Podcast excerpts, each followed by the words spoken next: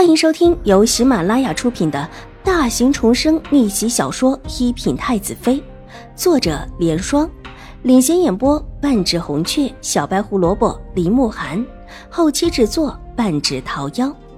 喜欢宫斗宅斗的你千万不要错过哟，赶紧订阅吧！第九百九十四集，那就不是一件简单的事情了。听闻大长公主手里也找到了几根，但是大长公主是不知情的，所以到现在也没有查出这几根草才是使得马疯狂冲下悬崖的罪魁祸首，或者让他闹到御前也是一种麻烦事情，甚至还可能闹得天下皆知。瑞安大长公主手里的几根草，想法要过来。皇上皱着眉头道。这几根长心草不能够放在大长公主的手中，否则又是一番是非。微臣知道，之前进宫的时候，已经派了刑部的人去求见瑞安大长公主，希望可以从大长公主的手中拿回这几根在现场找到的草。李尚书道：“他来之前也想过这事儿，知道这种事情不能够让瑞安大长公主知道，嚷嚷出去。”皇上点了点头，表示满意，目光又转向盒子里的几根长心草。这是保存在库房里的几根草，但是登记入库的时候还需要多几根。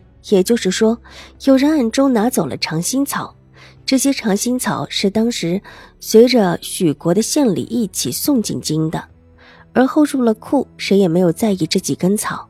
这一放就是好多年，现在再查却是很难查清楚。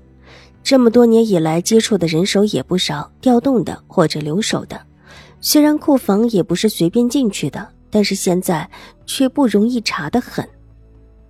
皇上，微臣统计出一份表格，这么多年来最有可能接触到，或者也是知道这些长青草的事情的人员。皇上，您看一下。李尚书从袖口里取出一份名单，呈了上来。德荣下来接过。然后呈给皇上，皇上一个个名字仔细的看了下去，眉头越发的紧皱起来。他其实也看不出谁最有可能，这上面一溜的名字都不是一两品的大臣，往往是他们的属官和属员。但其实这样也还好理解，这种事情就算真的有心，也不会亲自斩首，带着人进去叫其他人拿，是最好的法子。这样就算是事情暴露了，也跟他们无关。能当上一二品的大员，谁不是人精？怎么会这么简单的让自己陷入陷阱？去查，一个个的查，别动静太大。皇上看完之后，把手中的名单放下，厉声道：“居然在自己的眼皮子底下，把别国进贡的东西偷偷拿走！”这么多年还无人发现，如何不怒？微臣遵命。李尚书点头，但随即有一些犹豫。那这起马车事件要如何处理？把长兴草的事情隐瞒起来。皇上说到这里停了一下，也有一些犹豫。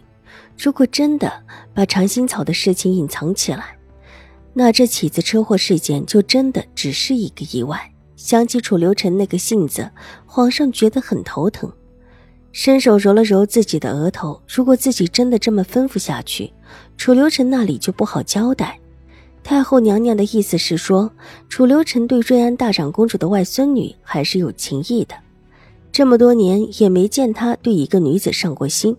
如果真的不满意，这孩子又是一个倔的。皇上，听完这事儿，这外面闹的也不小啊。德荣压低声音提醒了皇上，他是皇上的心腹，当然知道皇上的意思。看他愁容满面，就特意的提了一提外面的传言，有一些还是从回宫的太医处得知的。怎么说？还是。李大人说吧。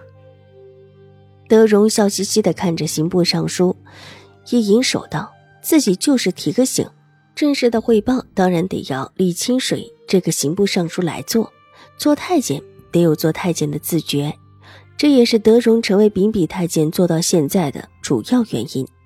一个太监若是认不清楚自己的身份，乱插手朝廷的事情，即便是臣子们不敢说，皇上也是容不下自己的。皇上，现在各有说法的是两家，一家是永康伯府，少武小姐没认祖归宗的时候，宁远将军府的那个大女儿，现在是永康伯世子夫人的这位是他的大姐。当时这位世子夫人和宁远将军夫人敌视。数次下手暗算少武小姐，有一次还甚至派人用鸡鸣狗盗的法子想迷晕少武小姐，然后把少武小姐卖到那种肮脏的地方。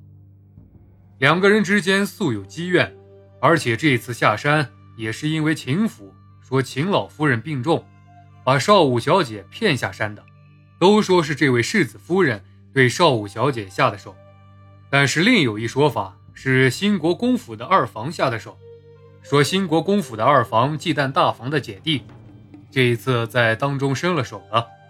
秦府派去的婆子明显和兴国公府的人接触过。李尚书把自己得来的消息完完整整的禀报给了皇帝，两家都和这位少武小姐有恩怨。那个派去诱赵武小姐下山的婆子，明面上是秦府的人，但审讯后才发现。他和兴国公府的人也有接触，但具体上说是哪一个，他又说不出来，只说一个婆子，一个丫鬟，也没什么特别的特征。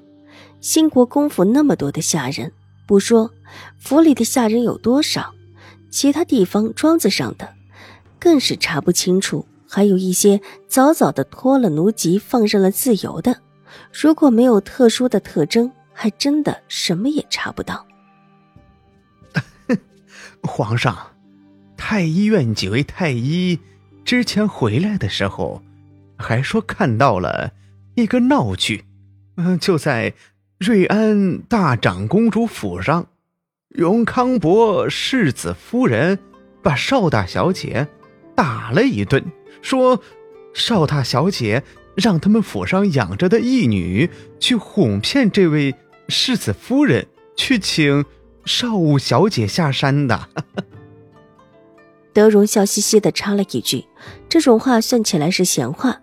不管是太医，还是瑞安大长公主，或者是提到的永康伯世子夫人，以及新国公大小姐，都不是朝廷的人。他说这话，倒也不算是越规了。”